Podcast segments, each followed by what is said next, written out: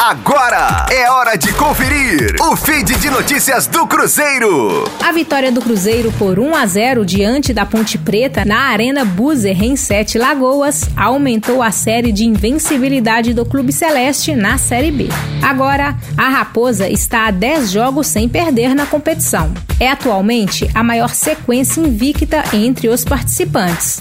Dos 10 jogos de invencibilidade do Cruzeiro, oito foram com o técnico Vanderlei Luxemburgo, quatro empates e quatro vitórias. A última derrota da Raposa foi para o Remo por 1 a 0 no dia 20 de julho. Sob o comando de Luxemburgo, o Cruzeiro também conseguiu retomar a eficiência dos atacantes em termos de gols. Dos nove gols marcados com o treinador, sete deles partiram de atacantes, o que representa 77,7% do total de gols marcados. O bom rendimento do ataque interfere diretamente nos resultados da Raposa. Com a boa sequência invicta já obtida, o Cruzeiro conseguiu deixar a zona de rebaixamento.